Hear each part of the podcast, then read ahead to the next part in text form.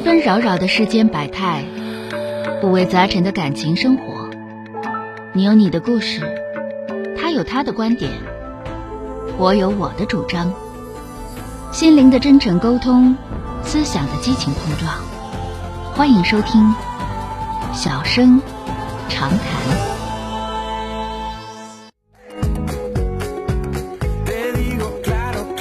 来迎接三号线的这位女士，喂，你好。哎，你好，张瑶老师。嗯我说一下我情况，是这样，我今年二十九岁，结婚五年，然后是这样，是跟我公婆之间的关系。嗯因为我们结婚的时候，公婆不太同意，然啊后到现在为止，嗯、现在就面临一个问题，结婚五年的中间这段时间，我们不断的在给他拿生活费，嗯，就是一千两千的，然后虽然说我们收入，嗯、还可以，为啥要给他拿生？活费呢？他们没有生活，他们没有生活能力吗？有，有生活能力，为为啥要给他生活费？就是他背后要，就是每次他儿子告诉我说他又给他爸两千块钱的时候，都不是我在场的时候。那能行吗？那这事儿得有说的吧？你给你爸钱，应该我给呀。嗯，然后这是其一，哎，别别然后气第，二，就这个事儿嗯，就是你爱人这块儿，你必须整明白了。你爸朝你要钱的话，必须我给。那好，我记住了。我就觉得害怕他受夹板气，所以我就没吱声你。这你不能信，因为他跟我报备了，所以说我就没说。这不行。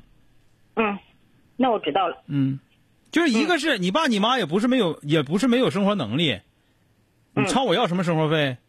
就是偶尔说我不在跟前的时候，他说儿子呀，我这些随礼特别多呀，我没有生活费了，嗯他儿子就会掏一千两千给他爸给他妈，然后回过头给我打个电话，或者是我俩行啊，你你把你把一千两千给我就得了呗。你你你你给出去可以那你挣出来给我。嗯你有本事给，嗯要不然的话，正常来讲，咱这么讲，你虎啊，那放着教俩放放着教俩人的事儿不干，你教一个人，你叫儿媳妇给，是不是还还给儿媳妇长点脸，贴点金，明白了。对吗？所以说嗯这个不能惯着啊，这个这个绝对不能惯着。你一个是，因为你看你，你看你们结婚年龄年头很短，他爸他妈也就五十多岁儿嗯，五十四。也就五十多岁身体梆梆硬实，在咱在咱们乡乡镇也好，或者是哪儿也好，身体梆梆硬实，你这啥啊，都有农。村的，农村有地。就算农村有地的，他也不至于说活不下去啊。嗯，他来给城里上了我老婆婆那个保洁，一个月能挣一千多，再加上社保，然后能收入两千来块钱。我老公公就干点零活，一天你咱这么讲，你要你要说老公公那个撒钱输点儿，完了偷摸补点啥的，或者说老公公喝酒没钱儿了啥的，那多少偷摸给点行。你要说他还真占全了。你要是抽烟喝酒你要打麻将你就你要说玩一整就要生活费，那肯定不好使。那好，那我就知道了。这个对，而且你告诉他，你给你爸钱我给，完了给我爸钱你给，你这是不是教俩人？嗯啊，还有一点我忘说了，就是我俩要结婚五年，我俩没要孩子，因为我的身体原因。嗯然后结婚以前我跟我老公说明了，嗯我老公说没事儿，咱俩不行就领养一个。嗯嗯，所以一直没要孩子。嗯我估计我也是这点给我心里卡着，我就一直说这方面放的比较松一些。嗯然后这是第一点，然后第二点就是我俩结婚到两年到三年的时候说要给他们妈，就有七个月的时间，我老公跟我商量了，我也同意了，给他妈交社保。然后回过头来就七个月的工资交他妈交到他妈手里了，然后他妈说要交社保的时候又管我们，给我给他儿子打电话说，儿子你再给我拿四万块钱，我交社保还差四万块钱，那阵我俩手里就已经没有钱了，全都给他拿去了。嗯然后这个时候我生了一次气，然后撒了一次火，但是不是正面的，我就是直接回娘家了。嗯我老公就知道了，知道了就跟他妈说没钱了，嗯然后他妈就这事撂下了。然后后来社保交上了，我也不知道怎么交的，应该是借钱了。嗯嗯，然后这个事儿就过去了。啊，这事儿过去，现在是又遇见一个事儿，社保这事儿，如果那四万块钱他是借的，这两年有机会了，现在是隔了两年时间，他爸和他妈现在又张罗要买房子。嗯而且是说农村一场地，我估算了一下，我俩结婚的时候首付是十万块钱，嗯，然后那个交社保，如果这两年他把这个钱堵上的话，之后他俩应该手头积蓄不多，而且，就算有点背后说坏话了，我这公公公婆婆有点手脚不是那么太那什么，就是抽烟喝酒打麻将，嗯他俩都玩的，没正事儿，嗯。嗯，然后就是那种打麻将什么推倒三十七，我公公都是玩的。然后所以说他俩手里应该没什么积蓄，他这回要买一个将近呃二十五六万到三十万的房子，而且还不是从正式的那种售楼处买，说什么要房票子买，嗯而且要一次性付清全款的，又来跟我俩商量。刚开始商量的时候，前一天是说视频，然后我老公就表明态度了，说，嗯、我这两年也没攒下钱，刚给你们交完社保，回过头来那个自个儿身体也不是很好，然后说没攒下钱，我俩手里有两万，你看这两万块钱，你要是够，你就拿去；嗯你要是想买，你要是不够，你攒到年底，我俩差不多能攒五万块钱，你就年底再买。嗯嗯，我两口子商量过这事儿，因为他两口子，那个我跟婆婆的关系也不是太融洽，嗯然后说让他们两口子单独过，我们给凑钱买一个五六十平的小楼，然后够他两口过，后期压力也不是很大就可以。嗯然后他两口子知道之后呢，就想买一个七八十平的大房子，嗯，然后而且要一次性让我们给他付清全款的。然后头一天商量，我们说没有钱了手里，然后第二天他爸就上来了，嗯，让我们去借去。借不着啊，凭啥借钱呢？凭啥借钱给你们买房子啊？让我们上去借去，然后这话还没说完，借去不说，说你前期借点儿，然后咱首付我也借点儿，然后咱首付全款付齐了，嗯之后的话我把农村的房子地都抵押了，然后那个回过头来剩下那个贷款呢，咱们一起，说他儿子说咱们一起那个还个三年五载的就还上了，因为我俩行，说到这儿不用说了。嗯嗯，你老公虎，你老公虎不虎？我老公不不服，不虎。你老公公、你老婆婆肯定是虎了。所以说这样的你不能听他的，听没听着？这这样的人吧，嗯就是你给他整服了就老实了，你给他整的看着你害怕就好了。哦，我现在就有点不怕我老公受夹板气，我不，你不用就这个不用你管了，不用管你老公，这这事儿必须得厉害点儿你不厉害点儿的话，你这这事儿就完蛋了，没没头儿。因为一听这不，这个他都不是说他算计你钱，你知道吗？嗯他不是算计你钱，这就是缺心眼儿。就农村那个，咱们用我农村出来的，我知道有这样的这样的爹妈，就缺心眼儿，就那样虎了吧唧的，也不知道自己儿子多大能耐，也没见过啥钱，然后有点钱就觉得啥都能干，就这么个玩意儿，没算计，啥算计都没有，知道了吧？嗯，那嗯，我就现在心里有点过不去这个坎。你不用过不去你直接把他捋平了就老实了。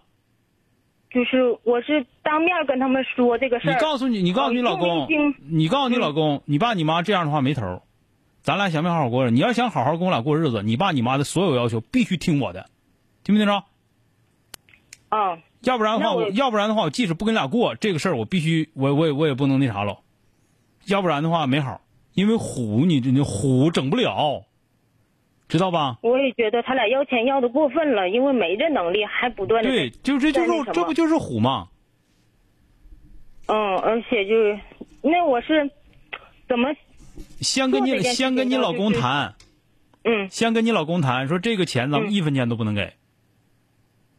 别说什么攒哦五万，因为咱俩现在必须攒钱，因为也也要干别的东西。你们这些还是要做生意、做事业的，嗯，对不对？对他们有老那天有，点小东西要做。他们有老那天，咱们是不是也有老那天？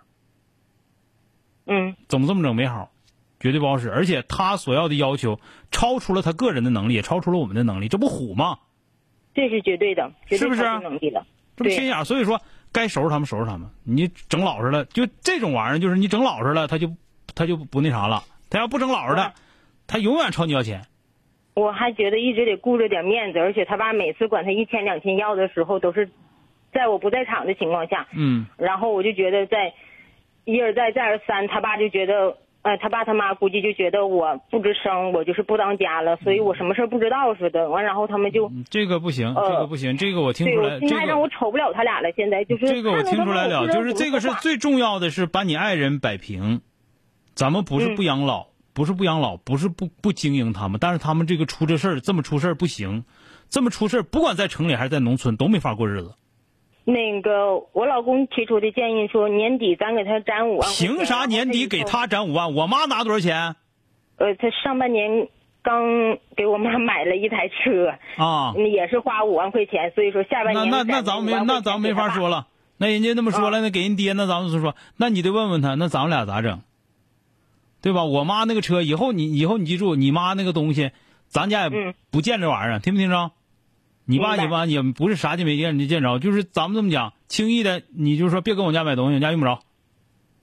那个，我跟他说了，我说这五万块钱就当是我攒起来的，回过头来咱家应急的时候，我爸和我妈还给拿出来，我是这么说的。那说那没用，那人家妈、啊人爹人妈也能拿出来，到时候你爹你妈能拿出来，他爹他妈拿不出来，你能给整死啊？那我明白了，下次就东西不要，钱不收就完事儿了。对呀、就是这样，你就是说用不着，你这头明白？你这头咱俩就是过咱俩日子，他们那头用不着管，对吧？所以说他爸他妈这个吧，就是这个缺心眼儿，出这事儿啊，不是不是正常的，不是正常爹妈出的事儿啊，嗯，就肯定就是感觉就是感觉就是虎，就是咱们你因为我不知道你可能没在农村待过，我在农村待过，我也在农在村在。农村呢，咱们农村就有那种就唬人家。是，我就知道他爸妈就是生了个好儿子，我就是为了要这个儿子，所以就一忍再忍。那不行然后，实那不行在现。在有点过不下去了，这个事儿我就心里过不去这坎儿了。这个事儿就必须把你老公摆平。这事儿不管咋地，你别整人家三口人对你自己，你犯不上。我明白这个道理，是把自己老公把道得跟我是一条心把。道理跟他说清楚，之后，嗯，然后你记住，你们俩必须攒财务对儿。你们俩不是给爹妈打工的，你们俩是给自己打工的。那对对爹妈那叫孝顺，可以孝顺明白，但不能说的。那样式儿的，那那那这不虎吗？对不对？嗯，对，到现在为止，我俩手里一分就就手头有两万块钱，剩下都没有钱，嗯，都没有说攒个十万八万的，都没有这个数字，我都不知道应急的时候所以说到最后到最后，人家还说你这儿媳妇儿是不攒钱。明白明白，对吧？最后还是说我我说我我儿子挣挣了好几千万，我儿媳妇一分钱都没给攒下啊、你看你咋整？好了，嗯，谢谢。再见啊！哎。